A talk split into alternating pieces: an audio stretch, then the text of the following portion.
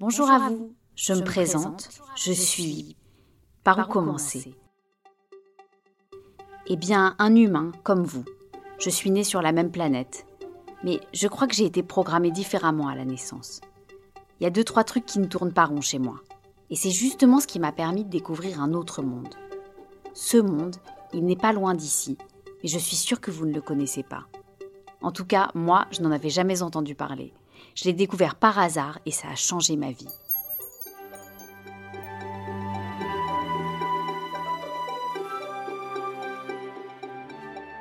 Il y a quelques jours, on m'a demandé de vous raconter ma découverte.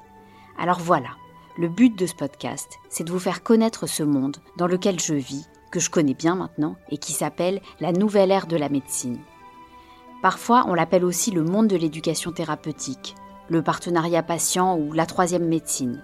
Il a plusieurs noms en fait. C'est un endroit où personne n'est privilégié. On joue tous les rôles, tantôt médecin, tantôt patient. On est tous malades et aidants. Dit comme cela, ce n'est pas très joyeux. La maladie, on s'en passerait bien. Mais vous allez voir, c'est incroyable. C'est un monde surprenant qui existe vraiment. Les personnes qui m'ont demandé de raconter mon histoire avaient sûrement peur que vous ne me croyiez pas. Ils ont raison, on ne me croit jamais. Alors ils ont demandé à une journaliste d'enquêter pour prouver tout ce que je dis. Ce n'est pas une blague, vous allez voir, tout est vrai. N'est-ce pas Marjorie?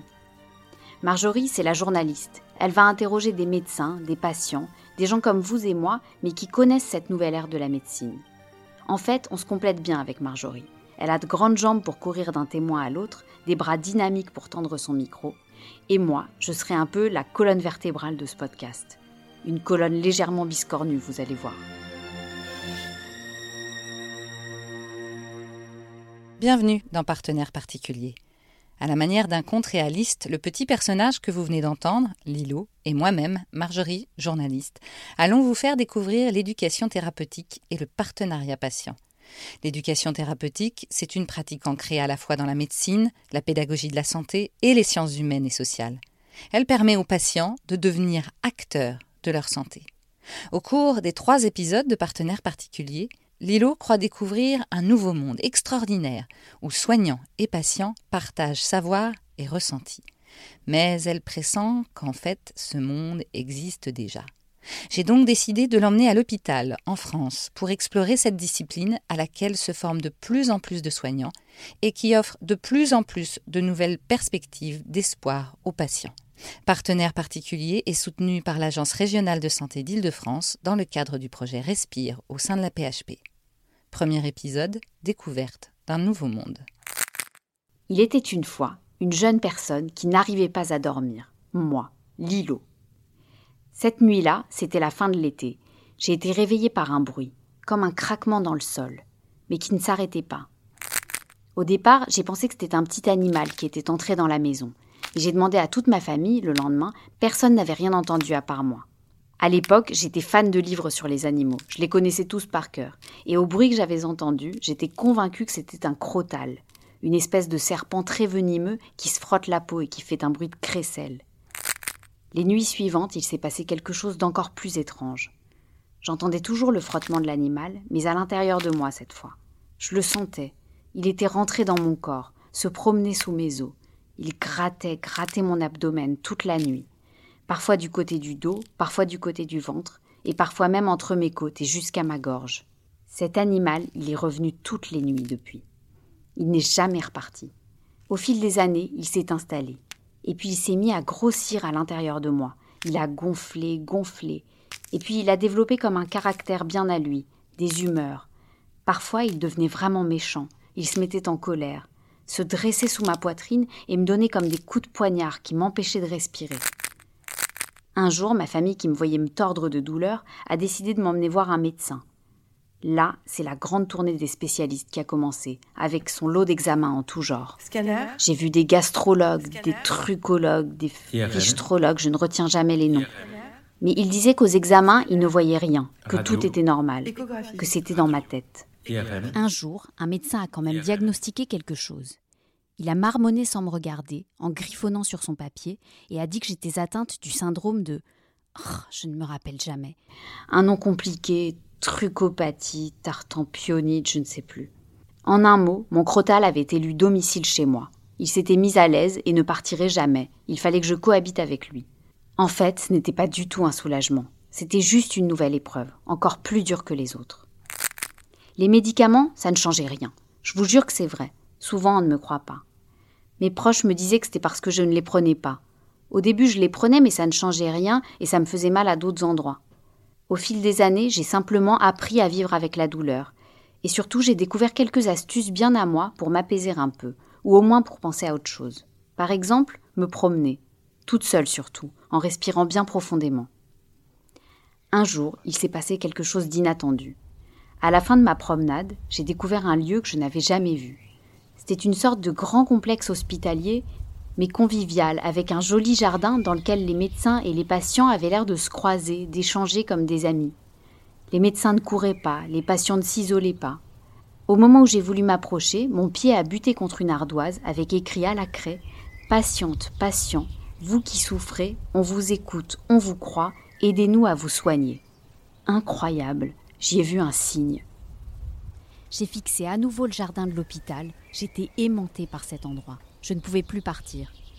D'un coup, j'ai compris quelque chose. Je ne suis peut-être pas toute seule à vivre avec une douleur dans le corps que personne ne voit et surtout que personne ne croit. Marjorie, toi qui es journaliste, est-ce que tu peux me confirmer cela? Y aurait-il d'autres personnes dans mon cas qui ressentent un tel décalage entre leur douleur et la façon dont c'est perçu à l'extérieur?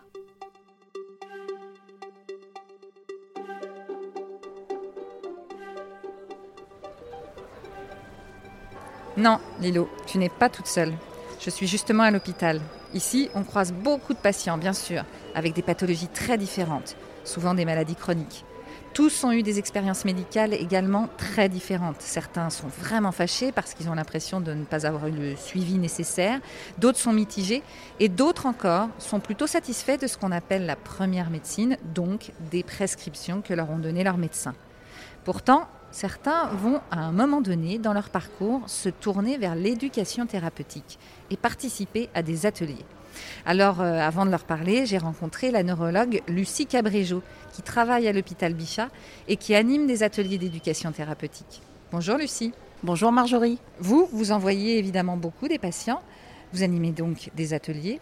Vous pouvez peut-être nous en présenter quelques-uns qui pourraient nous parler de leur parcours. Effectivement, donc euh, ce que je vous propose, c'est qu'on aille voir trois patients qui ont eu des parcours très différents. Euh, tout d'abord, je vais vous présenter Annie, euh, qui a fait dans un premier temps un problème de phlébite et ensuite une attaque cérébrale.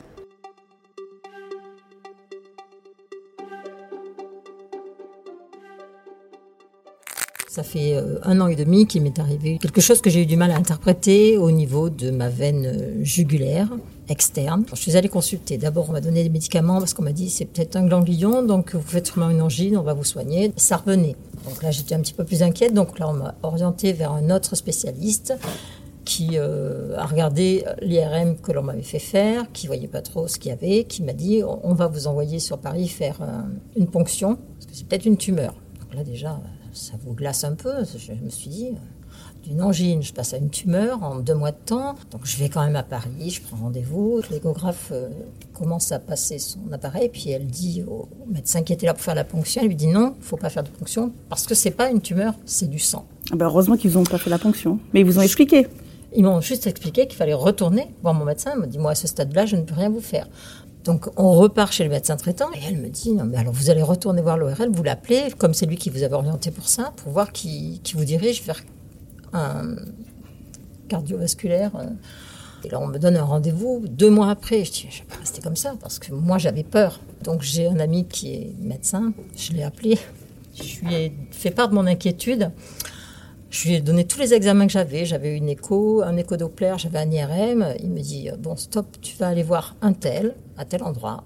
Je lui fais un mot il faut vraiment qu'on trouve ce que tu as. Là, il y avait quand même six mois qui se sont écoulés. six mois. Ah, ah ben, le temps de prendre des rendez-vous, vous savez, c'est ça aussi. Donc en fait, ce qui a été difficile là, c'était de voir plusieurs euh, médecins différents sur la longueur du temps, euh, qui vous donnaient pas forcément de réponses claires, qui ont vous donné des messages peut-être un peu euh, pour contradictoires ou en tout cas très différents et vous n'arriviez pas à faire le tri. C'était Et donc finalement, vous vous êtes débrouillé toute seule. Alors par rapport à ce qu'on a fait là, c'est la première fois que vous assistez à un atelier d'éducation thérapeutique. Qu'est-ce que vous en avez pensé? Oui, c'est réconfortant parce que moi j'ai vu ben, des gens qui avaient ces alertes-là qu'ils ont décrits, tous, je les avais lus. Je pense que si j'avais eu quelque chose comme ça, ça m'aurait fait euh, tout de suite euh, tilt. Ça apporte un petit peu de réconfort parce que je me dis, je je suis pas toute seule face à quelque chose de soudain, de brutal, mmh. qui nous arrive et qu'on ne sait pas identifier ou qu'on sait identifier, mais on ne sait pas trop la suite. Puis de faire des échanges, oui, ça aide beaucoup.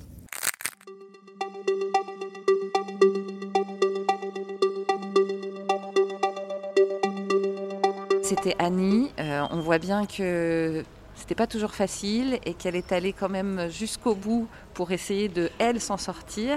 Elle a cherché des solutions par elle-même, mais elle a quand même senti qu'elle était suivie et accompagnée. Alors que là, je crois que vous allez nous présenter quelqu'un qui était vraiment, enfin, qui était pas mal en colère.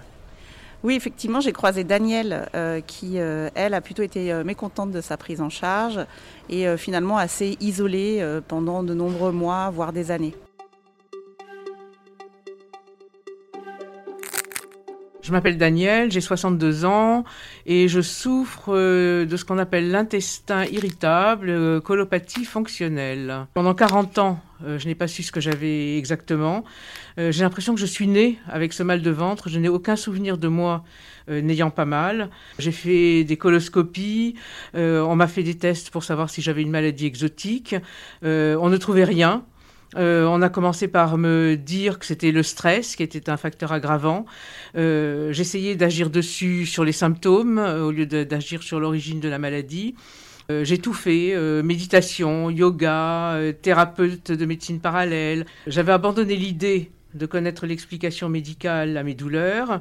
Et puis un jour, il y a environ 15-17 ans, une médecin qui était particulièrement attentive m'a demandé si on m'avait déjà parlé du syndrome de l'intestin irritable. Euh, oui, alors tout d'un coup, vous avez découvert que vous aviez peut-être en fait une vraie maladie. C'était pas dans votre tête. une maladie, que c'était pas dans ma tête. Elle m'a expliqué que c'était fréquent, que c'était une pathologie qui, qui correspondait à ma description. Alors 15 ans plus tard, je continue à prendre ces mêmes médicaments qu'elle m'a prescrits à l'époque. Ce sont de simples antispasmodiques. Là, vous avez trouvé le bon médecin qui vous suit. Mais pendant toutes ces années avant ça, est-ce qu'au bout d'un moment, vous vous, êtes dit, bah, c'est pas possible, j'y crois plus à la médecine ou enfin, on ne me suit pas assez bien? J'avais l'impression qu'on ne m'écoutait pas. Quand je parlais à un médecin, chaque fois que j'allais voir un médecin, quel qu'il soit, je signalais ces douleurs dans le ventre en espérant. Mais à chaque fois, euh, il écrivait son ordonnance et tout juste il me regardait. Là, c'est la première fois que j'avais l'impression qu'un médecin me regardait quand je parlais de, de, mes douleurs dans le ventre, elle a levé le nez, elle m'a regardé euh, et elle m'a parlé. Et pourtant, même si vous avez trouvé enfin quelqu'un qui vous écoutait, cette, cette médecin, vous avez décidé d'aller quand même plus loin. Bah, c'est-à-dire que ce qui s'est passé, c'est que j'ai découvert que ma fille était atteinte euh, du même syndrome que moi, qu'elle ne m'en parlait pas. Puis un beau jour, elle m'en a parlé quand même, donc on est allé voir euh, ce même médecin.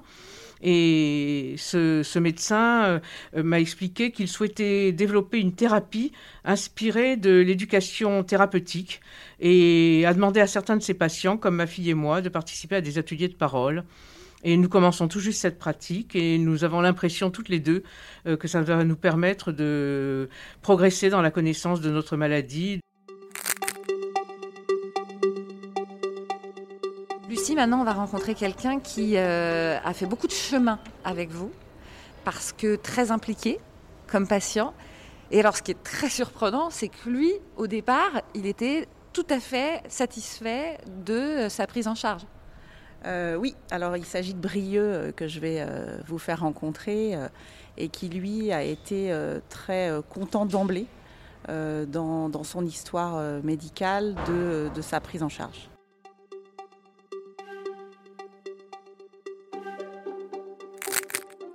Je m'appelle Brieux, j'ai 39 ans et j'ai été diagnostiqué sclérose en plaques en 2002, donc il y a maintenant presque 18 ans.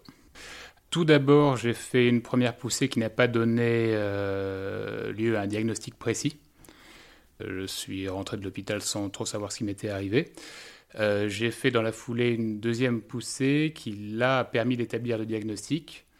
Euh, un diagnostic qui a été très bien fait, puisqu'on a pris le temps de m'expliquer la réalité de la maladie. Parce qu'au départ, comment on sent cette première poussée? Qu'est-ce que vous vous êtes dit, vous? Bah, J'ai repéré que j'avais un souci à une jambe. J'ai cru que ça venait de ma pratique sportive qui a toujours été assez, assez importante et je m'en suis pas soucié. Je me suis réveillé un matin aphasique, donc incapable de, m'exprimer, incapable de parler. Et euh, là, ça m'a conduit aux urgences, euh, en urgence, et c'est à partir de là que, que j'ai été pris en charge à l'hôpital. On me garde à l'hôpital pendant trois jours, m'explique que ça pourra peut-être revenir un jour, que voilà, c'est une inflammation euh, au niveau cérébral, et que voilà. Donc effectivement, je repars sans savoir ce qui m'est vraiment arrivé. La deuxième poussée, donc, combien de temps après? La deuxième poussée, dans les neuf mois qui ont suivi, j'habitais en Angleterre à l'époque, donc j'ai dû rentrer parce que j'ai perdu la vue. Là, ça a duré beaucoup plus longtemps, puisque j'ai recouvré la vue, je pense, en, en deux mois. Et on m'a fait le diagnostic de sclérose en plaques assez rapidement à mon arrivée à l'hôpital. Le moment important et vraiment euh, structurant pour moi été le moment du diagnostic. J'ai énormément apprécié euh, le sérieux avec lequel il avait été fait. Ça n'a pas été quelque chose qui a pris, euh, qui a pris un temps fou à la neurologue qui me, qui me le faisait, mais elle a su trouver les mots pour m'expliquer la maladie, pour me rassurer sur encore une fois une maladie que je ne connaissais pas. L'équipe paramédicale également est venue m'expliquer des choses très pratiques. Et euh, dans un deuxième temps, on m'a parlé d'un possible traitement. J'ai également suivi le conseil de mon médecin de suivre une thérapie alors là, ce que je vous raconte, posément, j'ai quand même mis un an à le digérer, je pense.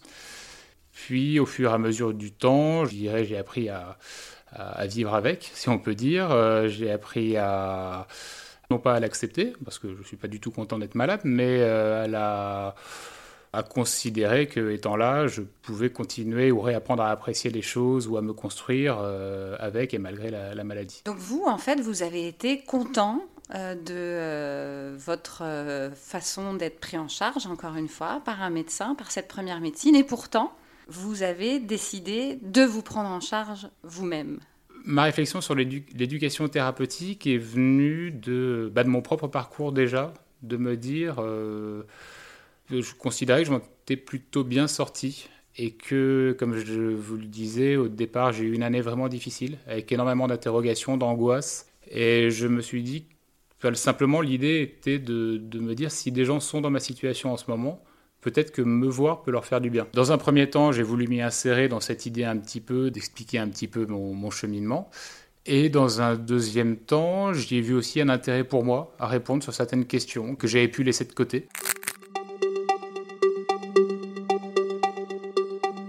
on sait euh, que euh, finalement, les gens, au bout de quelques années, dans une maladie chronique, euh, ont tendance à arrêter leur traitement du fait des effets secondaires, du fait des difficultés ou de la honte des fois que ça peut amener. on sait aussi que les patients finalement passent énormément d'heures à gérer tout seuls leur maladie, alors qu'ils ne voient leur médecin que quelques heures par an. Donc euh, c'est vrai que l'éducation thérapeutique est née de ces constatations et euh, a proposé euh, de réfléchir à comment être plus pertinent vis-à-vis des besoins des patients et comment les accompagner.